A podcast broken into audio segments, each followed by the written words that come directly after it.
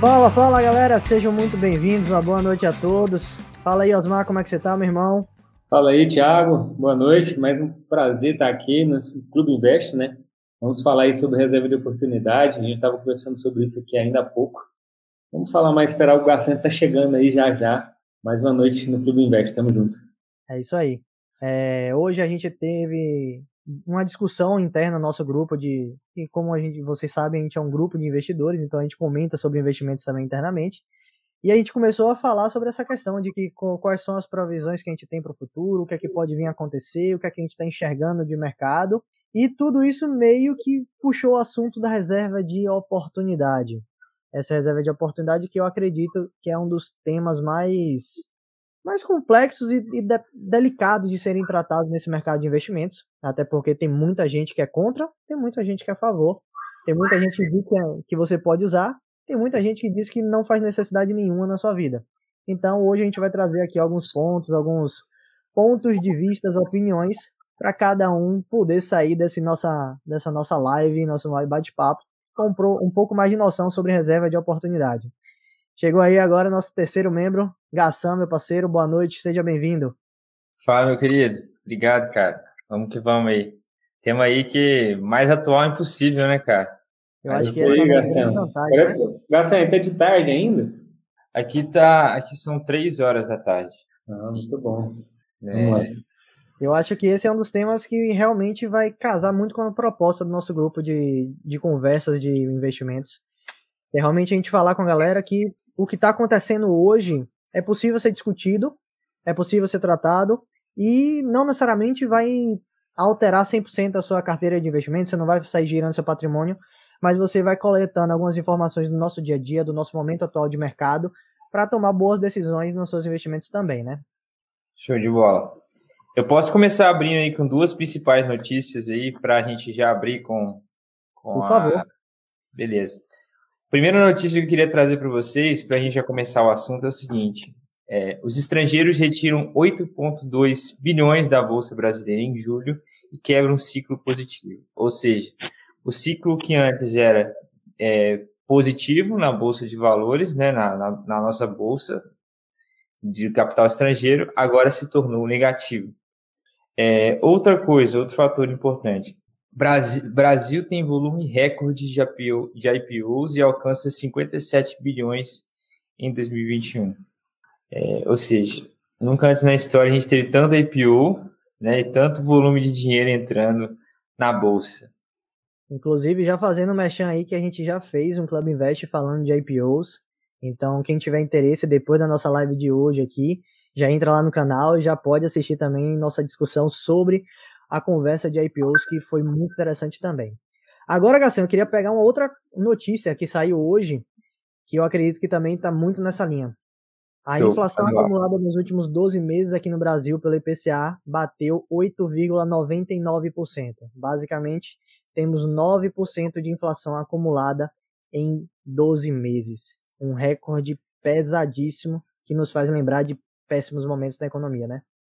Cara, com certeza. É uma coisa bem preocupante aí. E eu tô acompanhando assim o Boletim Focus, né, cara? E sempre lançam aí é, o Boletim Focus que o, que o, próprio Banco Central lança aí de atualizações da economia, do que, tá, que eles têm de visão, sempre eles revisam o IPCA para cima, sempre revisando o IPCA para cima, IPCA para cima, IPCA para cima. E aí, cara, eu fico preocupado, que, pô, é, você viu o ministro da Economia falando que eles vão fazer de tudo e que eles vão controlar a inflação, mas a gente vê a inflação disparando, disparando e vamos ver até quando isso vai, vai ser, né?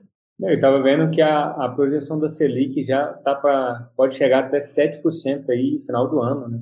Então, Exatamente. a gente vai ver períodos aí de alta inflação, alta taxa básica de juros, e é fundamental a gente estar tá preparado, independente do cenário. Eu acho que a gente tem que estar sempre preparado para o pior. Pode ser que essa taxa suba muito mais ainda, a gente não sabe.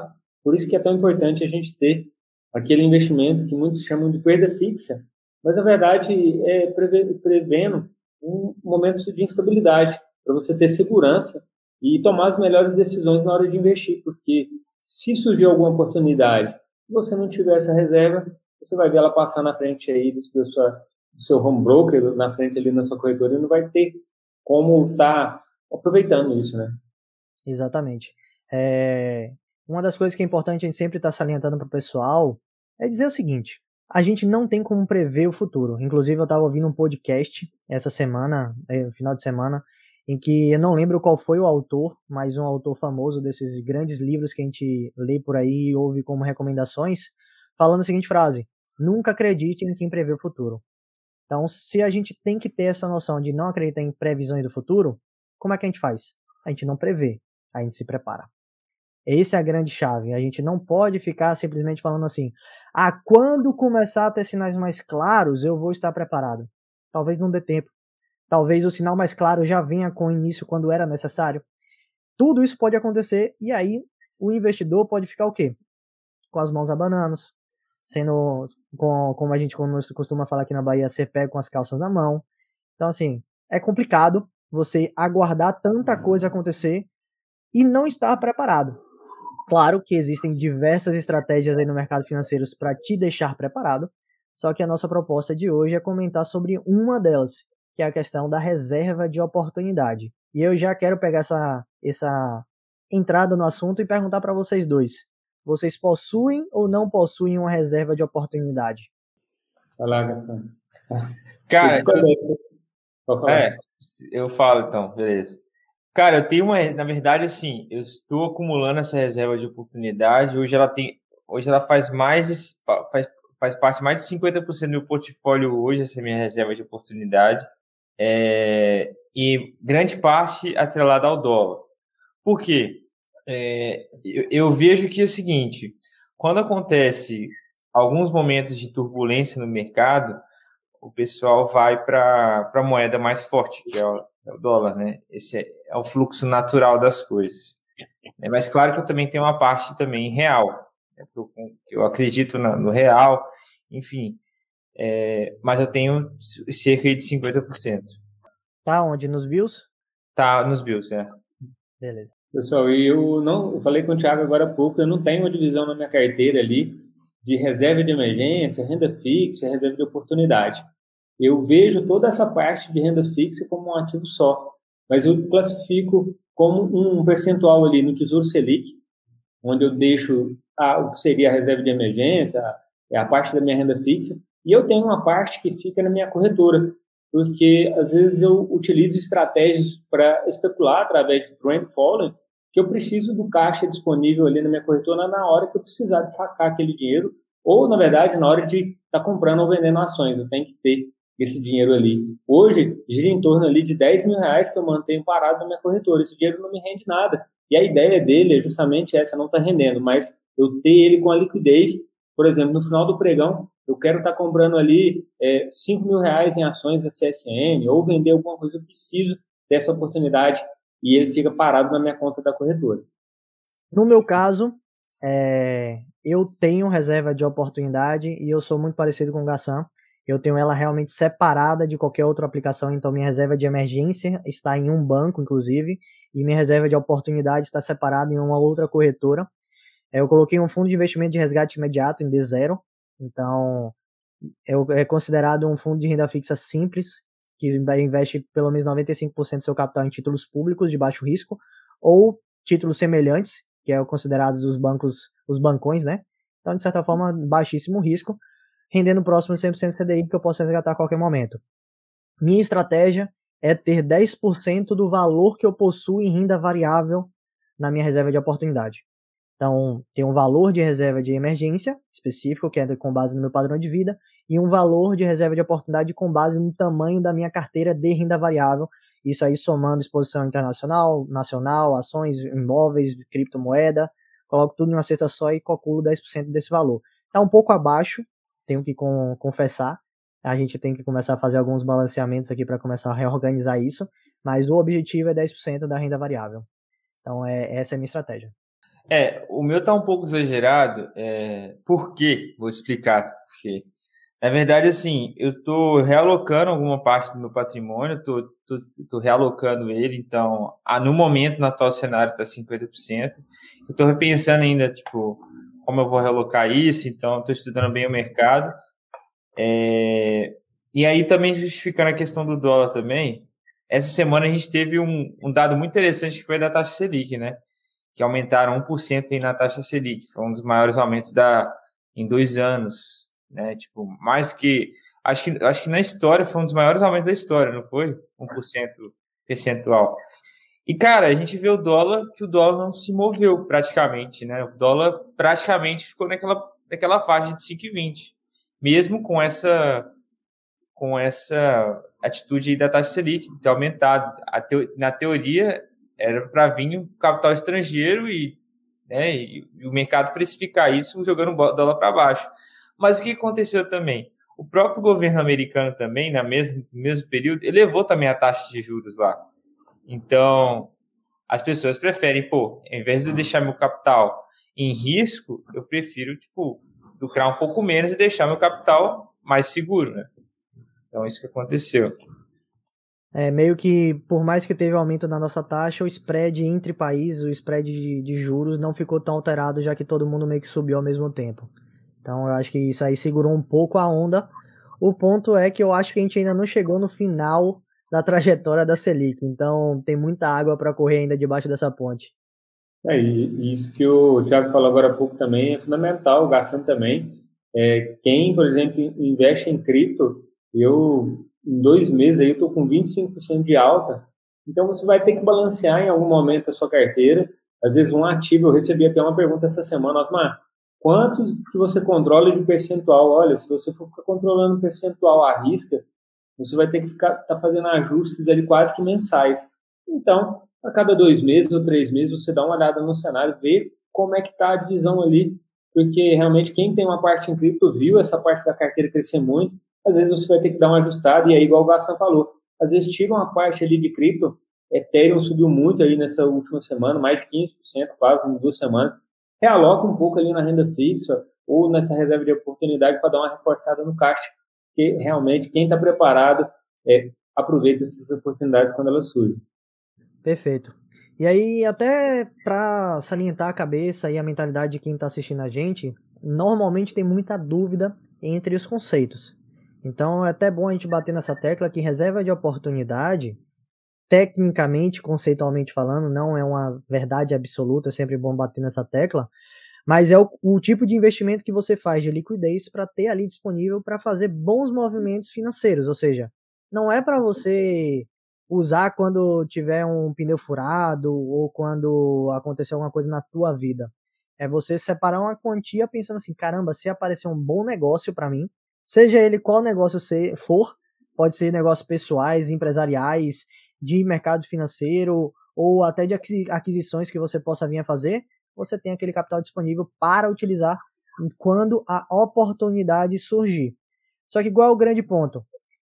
Qual é a grande discussão no mercado, né, de certa forma? Ter ou não ter uma reserva de oportunidade? Existe ou não existe oportunidades no mercado? O mercado ele é eficiente em precificar, então não, não seria uma oportunidade, seria todo mundo identificando o conceito.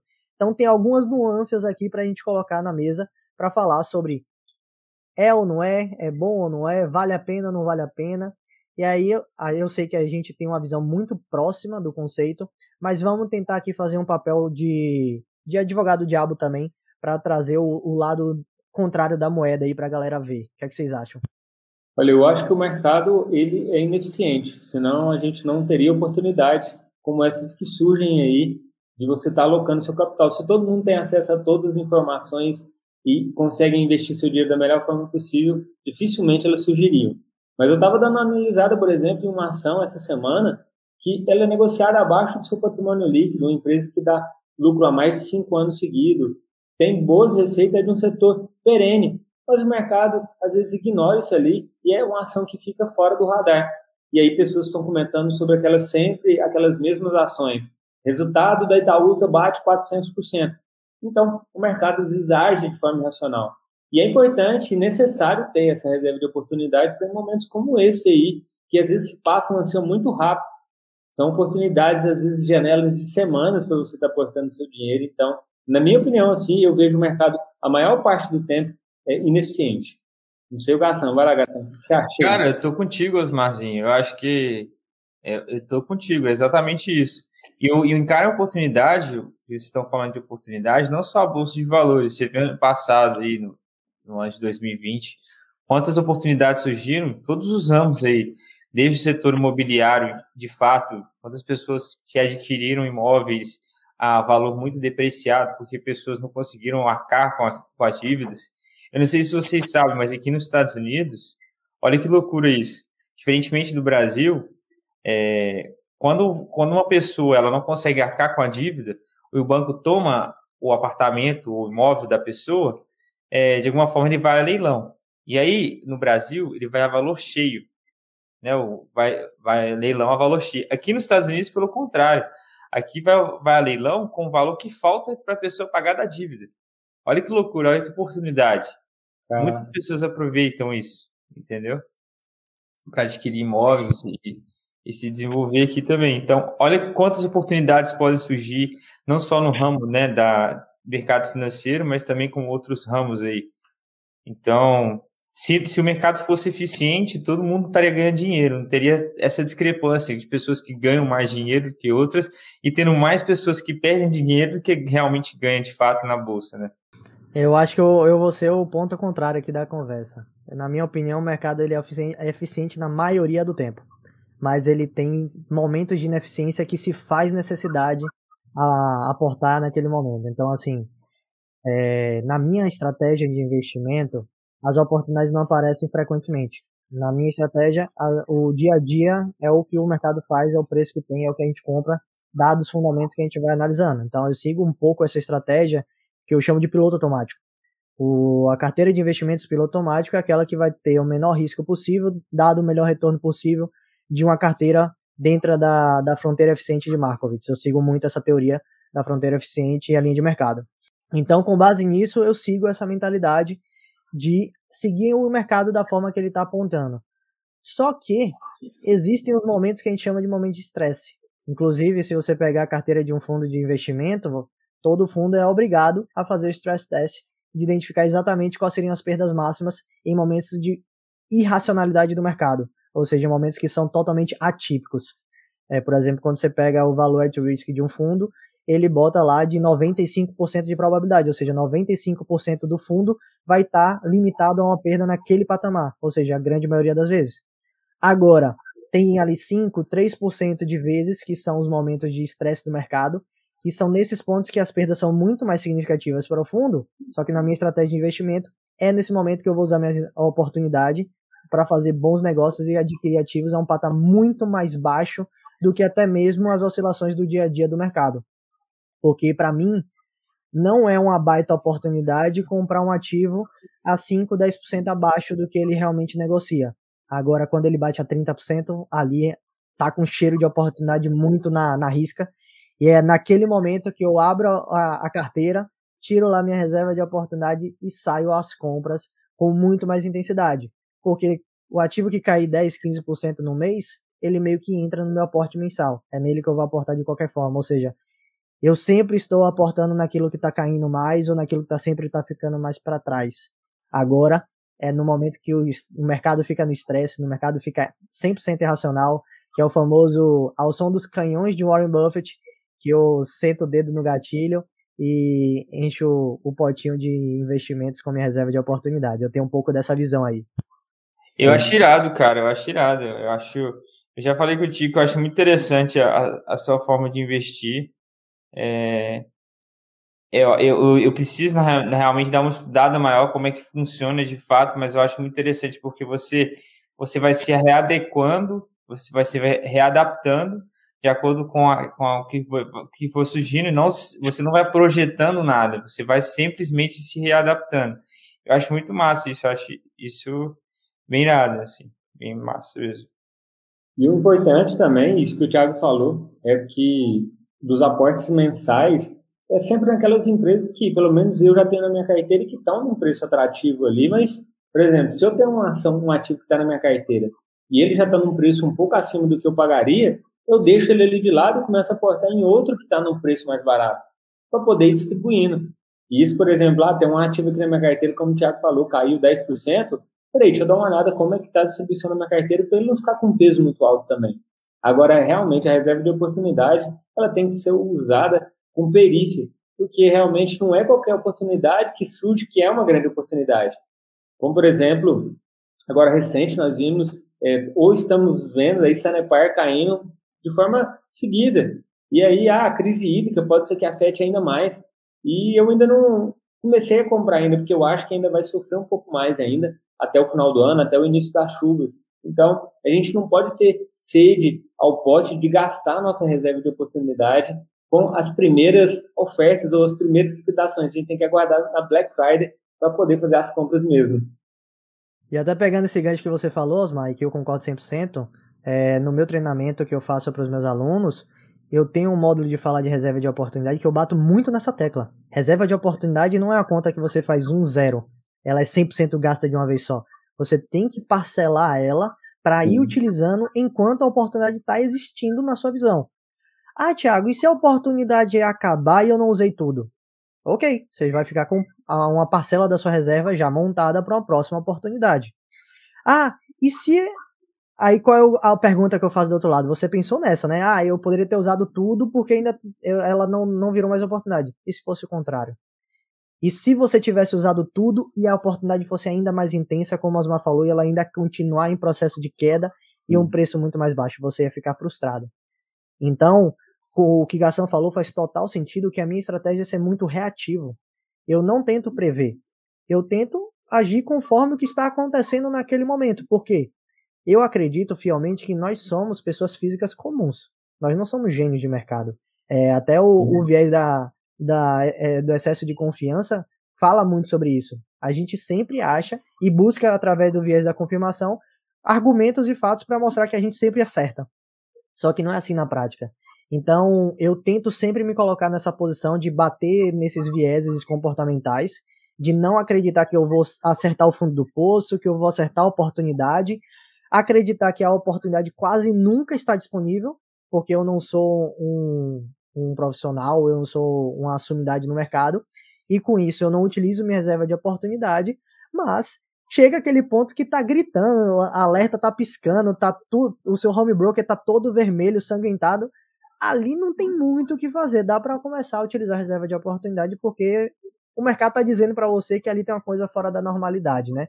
É um Joesley Day, uma greve dos caminhoneiros, é uma crise, Sim. crash do coronavírus, é um subprime. São coisas que realmente fogem à média do dia a dia, que é ali que eu acho que a gente tem que assumir. Ó, eu sei que eu não sou um expert, mas tá cheirando a oportunidade, deixa eu aproveitar.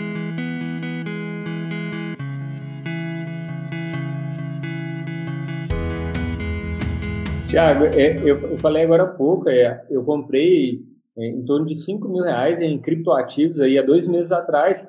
Para mim, foi o momento de aplicar uma parte dessa reserva de oportunidade que eu tinha, porque eu enxerguei que naquele momento vinha numa tendência já de baixa, e aí os ativos começaram a subir, foi quando eu aloquei. E aí eu estou com, por exemplo, um retorno de 25% quase nesse período. Então, é algo que foi naquele momento, surgiu aquela oportunidade. Se eu não tivesse aquele caixa ali ou aquele dinheiro parado, eu não teria aproveitado essa oportunidade. E uma coisa que eu tenho, tipo, aceitado muito melhor isso. Eu fico muito melhor com aquela dor de corno, de ver a oportunidade ali e falar assim, não, não gastei todo o meu caixa e passou, tá tudo bem. Do que você vê a oportunidade sendo maior ainda e você sendo precoce e utilizando a sua reserva de oportunidade é algo que é muito ruim, é bem pior do que essa dor de cor. Eu fico muito mais tranquilo com isso. Dor de cor é ótimo. 100% completada, contemplada aqui, Osmar. Você falou uma parada que para mim faz total sentido. E, gente, sendo bem sincero, para mim a grande chave do jogo é você ter controle sobre suas emoções e sua mente. Então, eu acho que a grande virada da chave é quando você realmente começa a entender que você é ser humano, que você sofre de tentações, a ganância bate, a, o medo bate.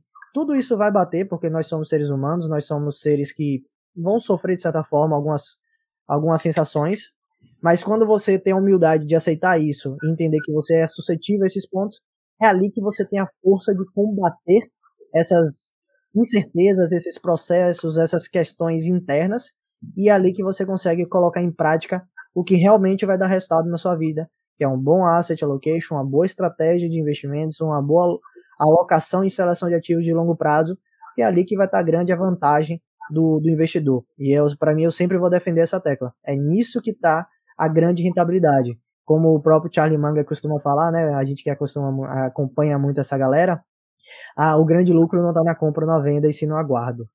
Então eu acho que sempre vai ficar nesse jogo aí. E lembrando aqui, eu li há pouco tempo agora o jeito Peter Limit de investir.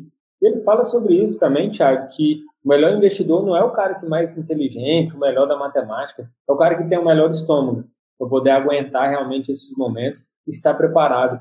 E eu acho que a gente tem que focar muito nesse preparo emocional, principalmente para quem está entrando no mercado agora, porque o quanto você aguenta de pressão é que vai determinar o seu sucesso como investidor.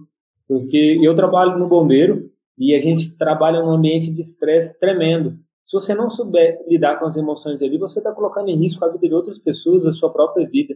Então eu trago muito disso para os investimentos, porque eu não quero colocar a minha situação financeira em risco por causa de um único investimento de um único momento. Então a gente tem que estar sempre preparado para o pior do, do mercado, o mercado cair realmente. E quem está preparado sabe o momento de colocar isso em prática. Eu recebi até uma pergunta hoje falando de questão de a pessoa estava com dúvida, olha, os meus estudos ativos, mas eu fico com dúvida. Então é muito importante você ter uma metodologia clara de investir, como o Thiago tem, como o Gassan também está estudando para poder colocar isso em prática, porque senão você vai estar tá sempre em dúvida, será que eu estou fazendo certo? Será que a hora é agora? E aí, às vezes, você pode estar tá errando, e aí perdendo oportunidade, perdendo dinheiro, que é pior. Né? Quer falar alguma coisa, Gassan? Não, é Não, isso aí, é... assim embaixo, o Osmarzinho fala, que o Osmarzinho falou. É, essa questão de. Cada um tem sua metodologia também. Eu acho que as pessoas têm. Esse ano foi um ano que eu acho que teve maior entrada de investidor é, físico na bolsa, né? Então, é, a galera. É, muita gente que. amador no mercado, vamos dizer assim, né? Pessoas que começaram agora, estão aprendendo agora. É, então, realmente é legal a pessoa ter um método, ter um norte para poder seguir, para que senão, senão ela fica perdida, né? Poxa, caiu, ah, porque caiu eu vou comprar, ah, porque subiu eu vou vender. Não é bem assim, nem vice-versa, né? Porque subiu eu vou comprar, e, então é você ter um método e seguir aquele método. Eu acho que isso é o mais importante e sempre ter aí um, uma, um pé atrás, né? Um pé no chão que seria um caixa mais aí para aproveitar oportunidades. Né? É, até para você ver como a gente está alinhado, o Renan comentou aí que é bom lembrar uhum. de que nem toda queda significa uma oportunidade. E isso é exatamente o que o Gassan acabou de falar. Como é que você identifica se seria uma oportunidade ou não? Seguindo sua estratégia. O grande ponto é, inclusive eu estava estudando essa semana, eu estudei muito Markowitz, que é o cara que ganhou o prêmio Nobel de Economia junto com o Sharp. E ele fala que 80% do resultado de, uma, de um investidor no longo prazo não vem da seleção de ativos. 80% do seu resultado vem da sua estratégia e a sua alocação de, de, de, carteira, ou seja, o seu asset allocation. Então é nisso que vem. Você vai identificar a oportunidade não porque aconteceu uma queda, mas porque dentro da sua própria estratégia de investimento, dentro da sua própria alocação de ativos, é ali que você vai perceber que aconteceu algum desbalanceamento significativo que ali gerou uma oportunidade para ti. Porque se não for, você deve estar tá respeitando a sua metodologia e sua estratégia de investimento para que você possa realmente utilizar a sua grande vantagem de utilizar essa estratégia. E eu acredito que toda essa galera que está entrando agora na bolsa está entrando com muito ímpeto, está vendo muita ação subindo, está vendo muito ativo valorizando, mas infelizmente são poucos que entram se preocupando com o que realmente importa, com o fundamento dessa estrutura, que é a sua estratégia e a sua definição de alocação. Para mim, esse é o primeiro passo. Não adianta comprar um ativo se você não tem esse background, porque é ele que vai dar o sustento na hora que acontecer o beabá. Até porque é muito tranquilo a gente tá aqui falando, é, tem, um, tem um ditado que fala assim, ah, você chega lá no banco, senta no ar-condicionado, numa carteira confortável, e o gerente pergunta, ah, como você se sentiria caso sua carteira caísse 20%? Naquela situação, você vai falar, não, tranquilo, tá dentro, eu sou um perfil mais agressivo, sou arrojado, eu aguento 20%. Agora, quando você tá de frente com o seu computador, de frente com o seu celular, vendo tua carteira desmoronando, 20, 30% é uma outra coisa. Então, quem não sentiu ainda na prática, tá com risco muito grande de não saber o que fazer na hora que isso acontecer, porque é nessa hora que a oportunidade vai aparecer e você só vai identificar se tiver identificado através de uma estratégia de investimentos. Vocês têm noção quantas lapadas vocês levaram na cabeça aí?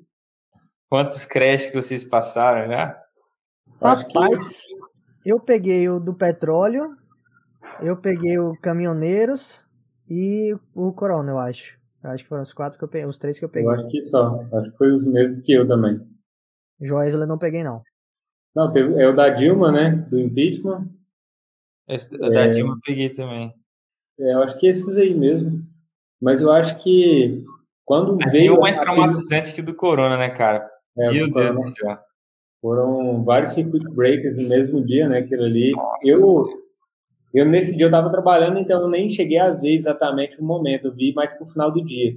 Mas eu acho que, tipo assim, hoje eu estou muito mais tranquilo. Naquele dia eu estava bem tranquilo, porque eu já tinha essa método, esse método claro para investir. Eu sabia por que eu estava comprando, por que, que eu manteria e o momento de vender. Então eu sabia que não era o momento de vender aquele ali. Então eu fiquei muito mais tranquilo. Naquele período lá, eu ainda não tinha uma reserva de oportunidade, um caixa tão reforçado como eu tenho hoje, para poder ter comprado mais. Mas, é igual eu falei, eu prefiro ver às vezes uma oportunidade passar e ficar com caixas em alguma coisa ali, do que se apressar e comprar tudo logo na primeira hora e ver essa oportunidade às vezes cair ainda mais. Para mim foi um, um super mestrado em tempo de, de curso de extensão, o Corona Crash. Deu para aprender muito em uma semana só. Eu acredito que foi muito isso. É, eu fui muito E eu acho também, Thiago, que ah. o que aconteceu que é, a gente espera, assim, pelo menos eu esperava, depois daquela queda que teve, era um retorno mais lento. E foi assim, bateu e voltou, tipo uma bolinha de ping-pong, que coisa subiu. Eu acho que muitos investidores não estavam preparados para voltar daquela velocidade. E aí, o pessoal realmente, teve muita gente que fez dinheiro ali naquele momento para você ver como a gente nunca acerta, e eu, eu acredito muito nisso. Eu achava que ia ser uma recuperação até em W, que aquele primeiro salto que deu seria uma, uma, o pulo do gato morto, ia ter uhum. uma outra queda para depois vir a recuperação, mas não. Veio lá então... e recuperou em J. Eu nunca vi um negócio daquele. Mas é pra gente ver que realmente o mercado não tá nem aí pro que a gente acha.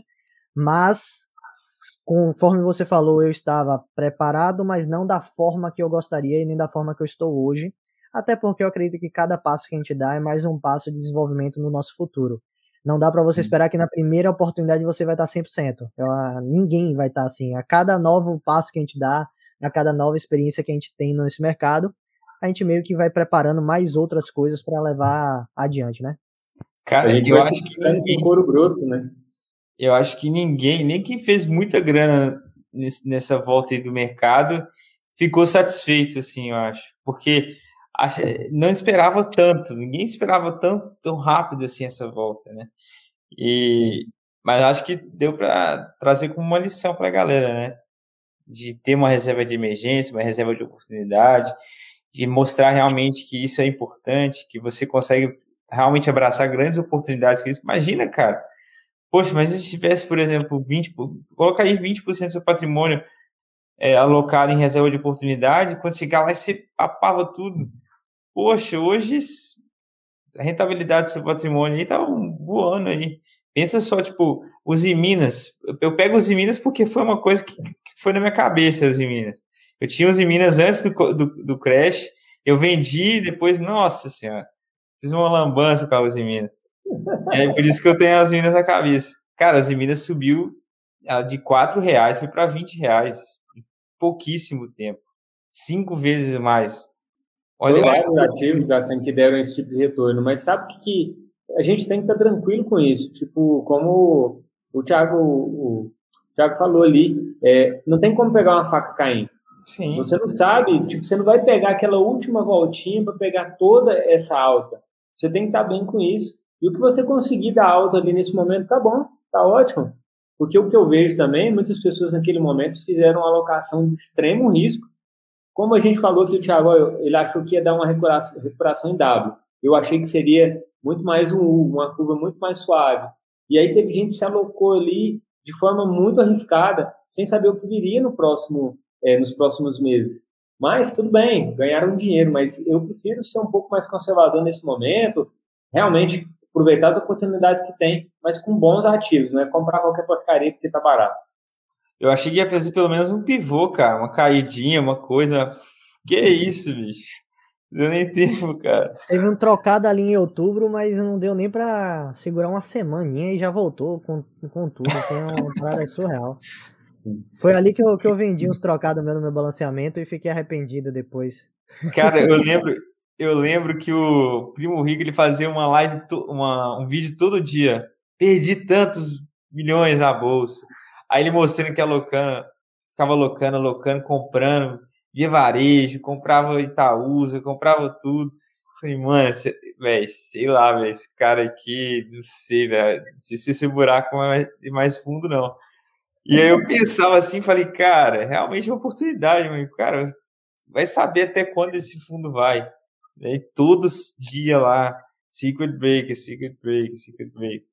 E depois não tô a, que, a questão é que a gente sempre tem que falar é assim, a gente não sabe. Passando a, meu amigo da moto aqui agora. a gente não sabe até onde vai, realmente, não tem como saber. Mas até o próprio Buffett tem essas frases, né? O mercado premia aquele que é ganancioso quando todos têm medo e aquele que é medroso quando todos estão gananciosos. Então, sim, é importante a gente ter um pouco desse perfil de identificar esses momentos e sair aportando, utilizando essa reserva de oportunidade, como a gente já falou, gradativamente, aos poucos, sem torrar tudo de vez, porque a gente não sabe até onde vai. Mas também, do outro lado, não pode fazer, concordo 100% com o que o Osmar falou, não dá para você sair e fazer uma baita alocação, se encher de renda variável naquele momento, porque, até pegando aqui o que o Alan falou, você precisa ter uma convicção na sua estratégia e saber o que você está colocando na sua carteira. Porque se você tem a estratégia de ter 50% em renda variável e coloca 50% em renda variável naquele momento, cara, a possibilidade de você ficar com 90% em renda variável quando terminar o ciclo de alta é altíssimo. Então, assim, beleza, vou ganhar muito dinheiro. Mas você vai estar tá com um perfil totalmente descorrelacionado com aquilo que é a sua estratégia, ou seja, com aquilo que você tem convicção. Você não vai ter certeza do que você vai estar tá fazendo. E se você não tem certeza do que você está fazendo, a chance de fazer besteira é gigantesca. Então eu sempre balanceio essas duas frentes. Ter possibilidade de ganho, mas sem se expor demais sabendo até aonde nosso limite vai. Então eu acho que é aí que consegue controlar as duas frentes e ter uma vida muito mais tranquila no mundo dos investimentos.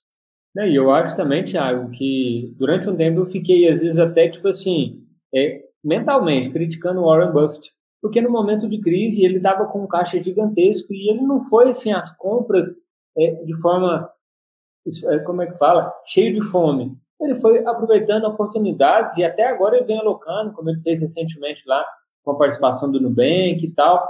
Então você vê que o cara tem anos de experiência, ele provavelmente também não esperava essa recuperação de uma forma tão rápida, mas ele foi pontual nas compras que ele fez. E essas compras que ele fez, como você disse, daqui 5, 10, 15 anos, vai fazer uma diferença no portfólio da Berkshire Hathaway.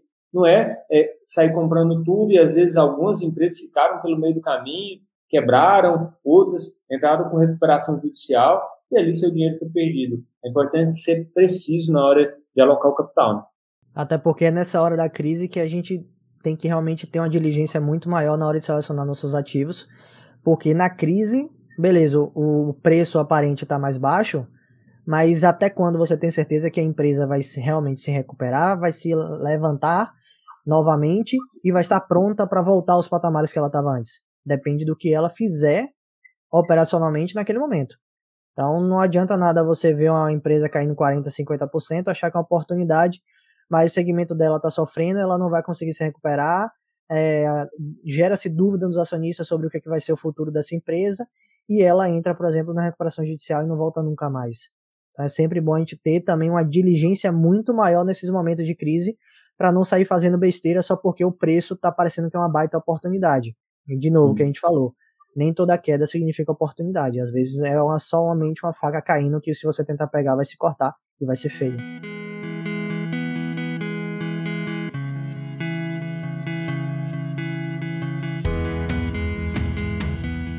Tiago, você falou agora há pouco sobre onde você aloca a sua reserva de oportunidade aí. Quais outros lugares você e o Garçom vêm? Eu gravei um vídeo recente lá para o meu canal falando sobre um CDB do Banco BTG que rende ali 104% do CDI, com a liquidez diária. Eu mantenho na corretora sem aplicar, porque eu gosto de ter uma pequena quantidade para poder trabalhar as minhas estratégias. Mas, como você disse, tem um fundo ali que é liquidez praticamente imediata, tem o CDB do Banco BTG, tem outras opções. Quais outras você vê, Thiago e Garçanha também, para poder estar tá alocando essa reserva de oportunidade? Na minha visão, não tem muita distinção da, da aplicação entre reserva de emergência e reserva de oportunidade. Eu acredito que as duas têm uma característica de ter a necessidade de liquidez e baixo risco igualmente. Uhum. Claro que se você está falando de uma aplicação que você não vai ter tanta necessidade, ou que você, por exemplo, ah, a Bolsa de Valores leva dois dias para liquidar, então eu poderia ficar com a aplicação que não tem uma liquidez tão imediata. Tudo bem, tem problema nenhum. Mas eu particularmente prefiro estar tá com a aplicação que me dá liquidez imediata mesmo, até porque, eu, como eu comentei mais cedo, não considero somente aplicações em bolsa de valores como oportunidade. Às vezes a oportunidade pode ser simplesmente de fazer a, adquirir algum bem à vista ou alguma coisa do gênero. Então eu prefiro ter essa aplicação com retorno mais baixo, mais próximo do 100% CDI, mas que me oferte esse baixo risco e, consequentemente, uma liquidez imediata. Mas nada impede você fazer qualquer aplicação como CDB ou L6 que você possa resgatar é, com um, dois dias, o, que seja, a depender da sua estratégia de investimento. Eu acredito que sempre vai depender da estratégia e alocação de capital dentro do que vai ser realmente o seu definido. Cara, é, eu concordo com o Thiago. E, tipo assim, tem uma. A minha reserva de oportunidade hoje tem tá parte em real, no caso na Nubank, que é, tem em 100% CDI, e uma parte em, em dólar. Em dólar, porque eu tô, eu tô, tipo assim, essa parte em dólar realmente é para anticrise mesmo, sabe? Tipo, se alguma coisa acontecer, eu sei que o dólar vai, vai disparar e eu, eu tô protegido em relação a isso. E aí, tipo assim, tem, tem uma parte que está em BIOS, sabe? Em BIOS, que são é, títulos de tesouro americano, então rende, sei lá, 1,7% ao ano, mas não tô nem aí, entendeu? É mais para poder ter resgate rápido e poder aproveitar a oportunidade, entendeu? Mas é isso. Tipo, eu acredito que é legal você ter também reserva um caixa em, em dólar, se você quer realmente dolarizar e pensar em global, né? Porque o dólar, cara, sem sombra de dúvidas, é a moeda que, que dita o ritmo do mercado hoje. Não, tem, não tenha dúvidas disso. Pode ser que caia, com certeza pode ser que caia. E eu torço para que caia, porque isso é, dá sinais que a nossa, a nossa economia está melhorando, está se desenvolvendo, está né, tá, tá crescendo. Mas caso não cair, eu tenho essa, é, esse, esse, essa reserva aí para poder me proteger e para poder alocar em oportunidades. É, chega a ser engraçado falar de um título público como o Tibius aí rendendo 1,75 ao ano. Né? A gente, até pouco tempo era 2%, mas agora já voltou ali para 5%. A volatilidade da nossa taxa de juros ela é realmente alta. E eu queria falar também, Thiago, porque eu tenho visto várias pessoas comentando ali na internet, sempre perguntando ah, Osmar, o PicPay paga 200% do CDI. Ah, tem um tal PagBank e não sei o quê. E, pelo menos, na minha estratégia, eu não vejo válido colocar meu dinheiro nessas pequenas instituições financeiras que são meios de pagamento. Não são bancos comerciais, como vários outros existem aí, tem, e dão uma segurança maior para você colocar essa reserva, porque muitas pessoas ainda estão começando a guardar o seu dinheiro ali. Ah, Osmar, eu só tenho esse dinheiro que eu estou poupando. Então, eu acho que, mesmo que for esse dinheiro para poupar, para reserva de emergência ou para reserva de oportunidade, não seguro colocar, por exemplo, num PagSeguro, num PagBank, é, Bank não sei o que lá.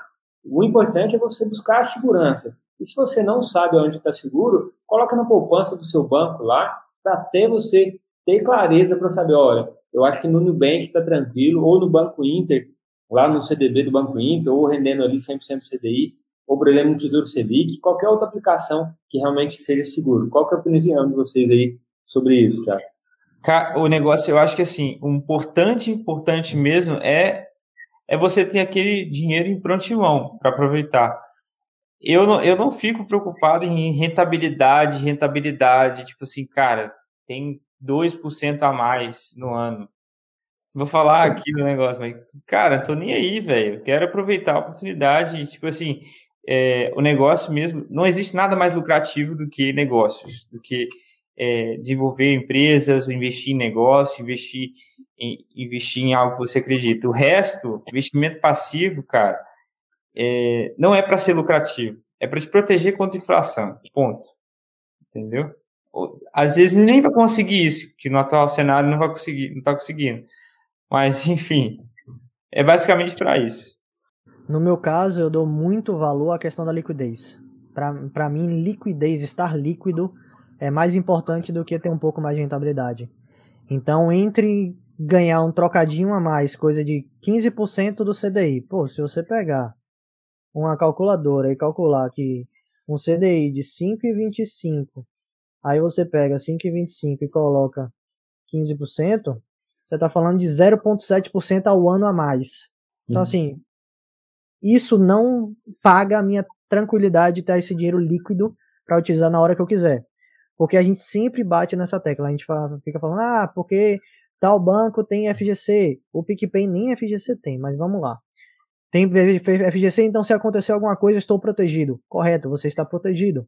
Mas se acontecer alguma coisa e você está protegido, você fica sem liquidez e não vai ter dinheiro para quando você precisar, seja para uma emergência ou seja para uma oportunidade. Uhum. Então, eu dou muito valor a essa questão da liquidez, de estar pronto para a necessidade e uma vez que eu estou tranquilo, eu tenho toda a minha estrutura de liquidez organizada, tanto na minha reserva de emergência quanto na reserva de oportunidade, aí eu passo para procurar alguns outros investimentos alternativos para me dar um pouco mais de rentabilidade dentro da parcela de renda fixa que for adequada à minha estratégia de investimentos. Porque se não for adequada também à minha estratégia, meu, eu vou buscar ganhos, eu vou buscar rentabilidade, é no mercado de bolsa de valores, que é ali que tem as grandes vantagens e os grandes oportunidades do mercado de verdade. Então eu não fico brigando por essa micharia de rentabilidade que alguns títulos oferecem, sabendo eu que tem um risco significativo ali elevado. Tava brigando, brincando ali com o Osmar um pouco antes da nossa live começar, falando de um, de um CDBzinho aí que eu, que eu fiz que dá 115% CDI, mas eu fiz por brincadeira, assim, um dinheiro que é dinheiro como se fosse assim, dinheiro de, de, de especulação. De pinga, dinheiro de pinga, assim. Se der merda, deu merda. Se não der, deixa lá, render um pouquinho a mais. Mas eu não tô contando com aquele dinheiro. Essa que é a diferença. Uhum. Se for um dinheiro que eu for contar, eu não abro mão da questão de risco, de rentabilidade, de liquidez e segurança em antemão. E a rentabilidade, eu busco a rentabilidade justa, que a gente sempre sabe que não tem muito o que fazer. A rentabilidade justa está atrelada à nossa taxa de juros e, consequentemente, a Selic over ou o CDI over. Não tem para onde correr. Tiago, olha só, é, parece que o celular ficou ouvindo as conversas da gente. Acabei de receber um e-mail aqui ó, do Banco Original. Invista na renda fixa e ganhe dinheiro de volta, 1% cashback. Então, quando eu vejo esse tipo de mensagem, eu sei qual é o público-alvo que o banco está procurando. Porque realmente o pessoal do banco me liga, ah, coloca um dinheiro aqui no nosso CDB e tal. Eu isso não é atrativo para mim. Agora, quando eles oferecem, a gente vai dar um cashback de 1% do, do valor que se aplicar, muitas pessoas já vão, nossa, eu já quero isso aqui, porque eu vou ganhar um dinheiro de volta. E não fazem as contas, como você disse, não pensam na questão da segurança, se esse dinheiro vai estar ali realmente. Ah, mas tem FGC, mas quem aqui, pelo menos eu nunca precisei acionar o FGC. Você sabe que o dinheiro não vem na hora que você precisar, ah, tem garantia do FGC, beleza, amanhã o dinheiro está na minha conta, não é assim que funciona. Isso ali, dependendo do tamanho da instituição, pode levar tempo. E aí eu estou lembrando agora também, veio aqui na cabeça agora, é, há um tempo atrás estava aí o CDB do Banco Máxima, pagando ali 12% ao ano. Cadê o CDB do Banco Máximo? O Banco Máximo até mudou de nome nesse período, porque estava envolvido em vários é, problemas ali financeiros, mudou de nome. E aí, quem colocou o dinheiro naquele banco lá pagando 12% do CDI ao ano? Cadê o dinheiro? Como é que está? Então é muito importante a gente realmente prezar pela segurança, saber onde você está colocando o seu dinheiro para não ficar sem, né? Porque é o que eu não quero para ninguém que me segue, ninguém que está assistindo a live, perder por falta de segurança. Cara, esse negócio de cashback, tava... tô pegando aqui dos Estados Unidos, cara, todo cartão de crédito estão colocando cashback aqui, tudo cashback, 3% ah, mas cashback. cartão de crédito, beleza, você gastou dinheiro, deixa lá, agora você investir ter de volta é porque você tá pagando alguma coisa na volta, né? É, é. o cara... Não, só para completar o que o Osmar falou, em ah, média o, o FGC leva em torno de quatro meses para devolver o dinheiro, podendo levar de 6 a 8 nos piores casos, a depender do tamanho da instituição. Então, assim, então. você vai ficar quatro meses, em média, sem essa grana. E aí, vale a pena? É, rapaziada. Aqui, eu, eu, queria compartilhar uma coisa com vocês também, tipo, É difícil demais, cara. É, tipo, ter cartão de crédito aqui nos Estados Unidos. Você tem que construir seu credit score aqui, que aí vai ter que construir, construindo, para até ter segurança para poder liberar o cartão de crédito para você. Você vê, no Brasil, você, você já nasce já tem um cartão de crédito. você consegue cartão de crédito de 2 mil conto, 3 mil conto. Mas tem muita gente reclamando do Nubank que abre a conta no Nubank e ele dá um cartão de crédito com 50 reais de limite, né? Então. Aí. Realmente aí, quanto menos você usa, mais ele aumenta o limite. O meu é. só faz aumentar. Toda hora ele vem lá um, um e-mailzinho. Se nós aumentamos seu limite, é só entrar no aplicativo e ajustar. Não tô afim, irmão. Não tô gastando esse dinheiro, não. Deixa lá quieto. E eu utilizo, por exemplo, os cartões que eu tenho para acumular milhas. Inclusive, eu fiz um guia das milhas recente e disponibilizei para o pessoal lá no meu Instagram. Para quem já quer utilizar algumas estratégias dessas que o Garçom falou, de cashback ou de milhas, que é um gasto que você tem no dia a dia e pode gerar um retorno financeiro aí também. Show de bola. É isso aí, rapaziada. Eu acho que a gente abordou 100% da questão da reserva de oportunidade para a galera, né? Eu acredito que não tem nenhuma dúvida. Se ficou alguma dúvida, pessoal, coloca aqui no chat para a gente discutir ainda. Mas o mais importante para vocês escolherem, se eu pudesse resumir aqui nossa live de hoje alguns tópicos. Primeiro, você não prevê o futuro. Segundo, a oportunidade depende do que você está olhando. Então, se você quiser, você acha oportunidade todo dia. Se você quiser, você só acha oportunidade em grandes momentos.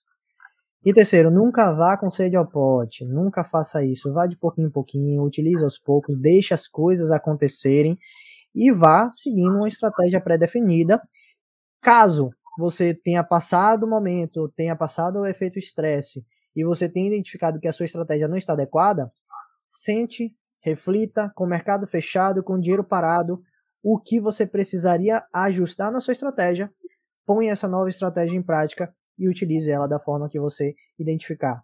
O maior erro do investidor, e eu, eu, recebi essa pergunta, gente, no, na semana do Corona Crash, eu recebi essa pergunta. Tiago, eu tinha pensado isso, mas aconteceu isso agora, eu vou mudar minha estratégia. Não. Mudar a estratégia quando o fogo tá pegando no meio do mercado é tiro no pé. Você vai fazer caca de galinha, não tenha a menor dúvida.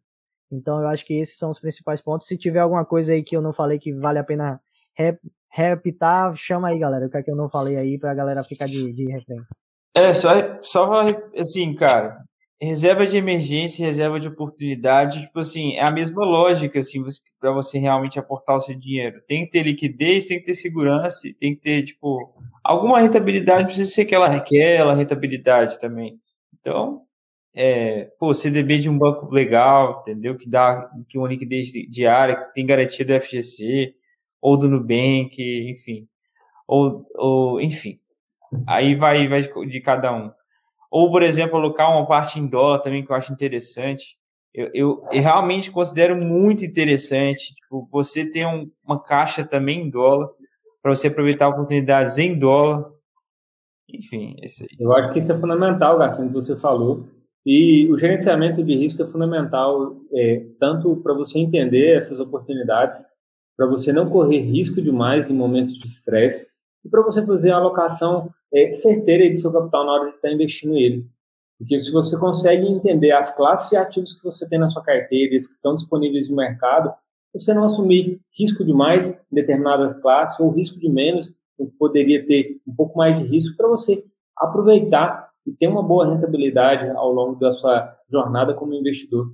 Não adianta realmente, eu tenho ativos na minha carteira de alto risco, que são estratégias de opções, mas eu coloco um pequeno percentual do meu capital, porque eu sei que aquilo ali pode virar pó, eu posso perder aquele dinheiro. Então não adianta você querer se alavancar e conseguir ao pote, que você pode estar perdendo o que você tem ali no, na sua carteira de investimento mais precioso, que é o seu dinheiro. Perfeito. Depois dessa frase, eu me sinto 100% contemplado. Acredito que a gente realmente abordou todos os tópicos aqui e para mim foi uma discussão muito rica porque não foi uma defesa direta de uma única visão, de um único ponto. A gente realmente abordou os dois lados da moeda, a gente mostrou vantagens e desvantagens. Eu acredito que realmente foi um conteúdo de bastante valor. Então, para quem está aqui nos assistindo ao vivo no YouTube, agradeço a presença de todos. Para quem está nos ouvindo no, no podcast, o seu dinheiro, também agradeço a sua audiência.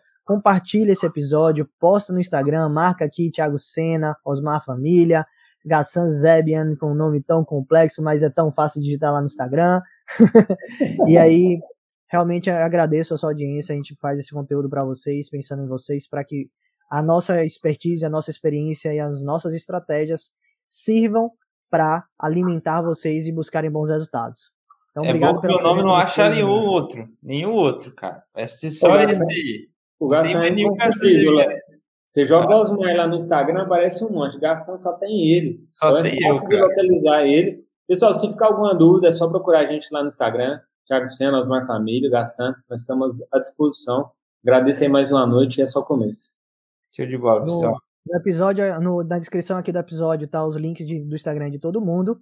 E agradeço novamente a presença de todos. A gente vê aqui novamente semana que vem com mais conteúdos e mais qualidade de investimentos para vocês. Abraço, boa noite a todos. Valeu, pessoal.